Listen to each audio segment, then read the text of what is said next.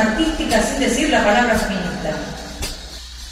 Haciendo periodismo feminista desde 1998.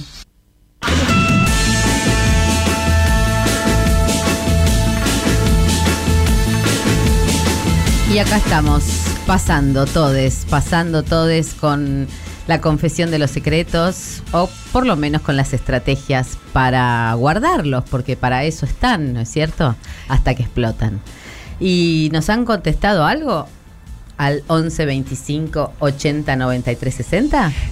Vamos a escucharlos dentro de un ratito, porque Ah. yo quiero decir que tenemos que hablar de lo que va a pasar mañana, que es el estreno de una nueva edición del suplemento a las 12. Ah, por supuesto, pero Porque, no. ¿qué hacemos, Marta, nosotras? periodismo feminista. ¿Desde cuándo? Desde 1998. ¿Cómo, cómo puede ser de otra manera? Pero Por No me jodan. Pero por supuesto. Y el, el adelanto del día de hoy es la tapa. y vamos a adelantar un par de notas, pero por supuesto vamos a arrancar por la tapa que van a ver mañana, que es a una figura destacada, en este caso de la escena punk de la postdictadura, y es Pat Pietrafesa. Pat Pietrafesa que estuvo en Pasamos Todes y que en la nota de las 12 se explaya largamente sobre esa escena contracultural que eh, oponiéndose, ¿no? Con esa con esa primera consigna de esto está todo mal, que es lo que lo que venimos diciendo todo esto está todo mal, este sistema no me va, mal. está mal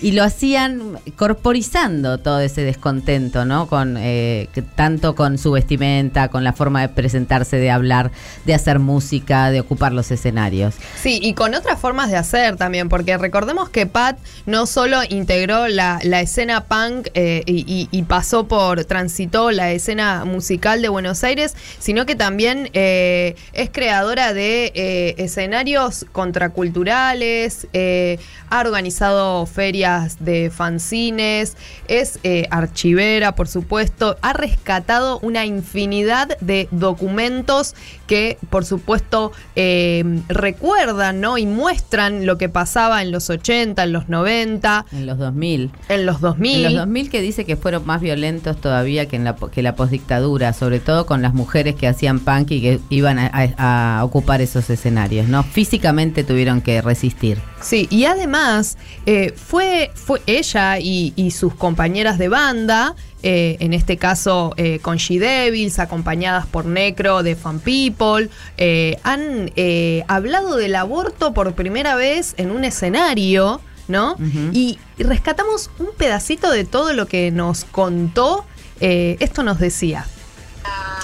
eh, la mayor cantidad de gente que se movía en esos últimos 90 en, en el hardcore punk, diría, eh, bueno, quedó totalmente asombrada, como mucha otra gente, con, eh, con el nombre del disco y de hecho muchas personas que me sigo encontrando ahora y que son activistas, eh, pensadores que han cambiado un montón de cosas, la primera vez que vieron la palabra aborto fue ahí.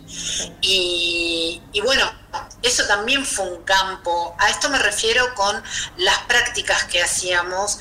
Eh, estábamos en la música, pero en realidad estábamos practicando modos, como hacíamos con Veladona.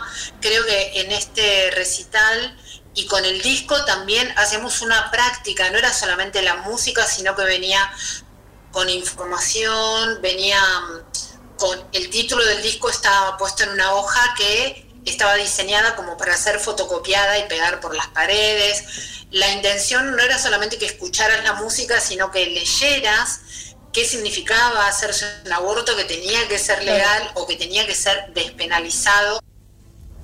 Está hablando de El aborto ilegal asesina de mi libertad, el disco que han sacado eh, eh, por los 90 junto a eh, Necro de Fan People, donde hablaban de, de la, el pedido de legalización del aborto, informaban en, en su álbum, eh, tenía, contenía información sobre cómo realizarse un aborto y lo que pasó cuando en Cemento presentaron ese disco donde hubo un grupo Se llenó de, antiderechos. de un montón de personas que, claro, eh, fueron a cuestionar eh, ese pedido y, por supuesto, se armó un gran debate y lograron lo que quería, que era que se hable del tema. Totalmente. Y a fuerza de hablar del tema, eh, es que a fuerza de hablar del tema, de seguir juntando gente, de, este, de movilizar millones en las calles, millones, ¿no? Tanto en la lucha del Millones. aborto como en las este, movilizaciones ni una menos y lo que el- en lo que convertimos eh, en 2017 los 8 de marzo que eran una fecha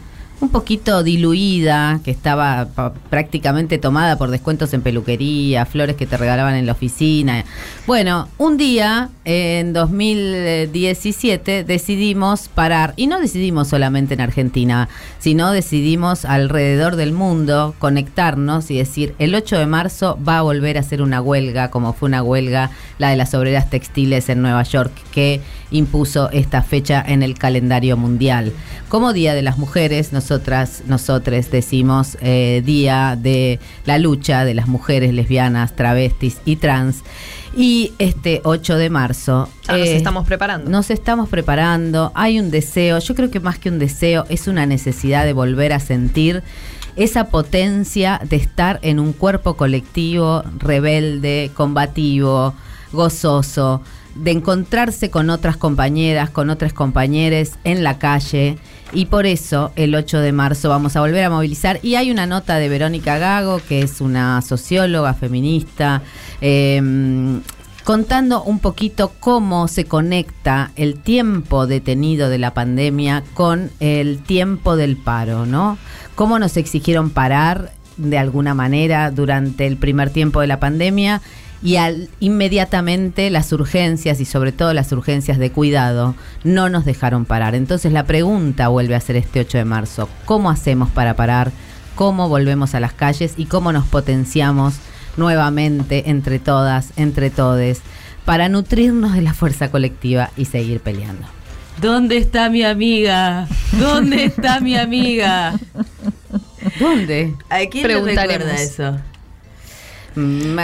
¿Es un Sí, meme? ahí la ¿Dónde está mi amiga? Ahí te salió mejor. ¿Dónde está mi amiga? Esperando la carroza. Es Esperando la carroza, es ese personaje que se hizo meme, llegando al velorio, de la que no estaba muerta, de la que se había perdido. Angelita Pardo se llama y hay un rescate mañana en las 12 de este personaje, de esta actriz, que, eh, bueno, se murió hace tiempo, hace ya tres años.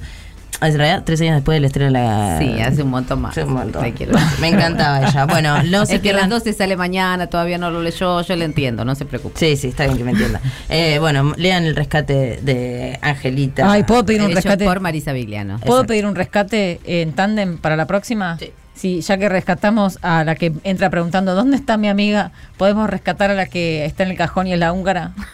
También. ¿Quién era? ¿Quién era? Vamos a averiguar. ¿Cómo la era la húngara. húngara? Qué peliculón, ¿eh? No me canso.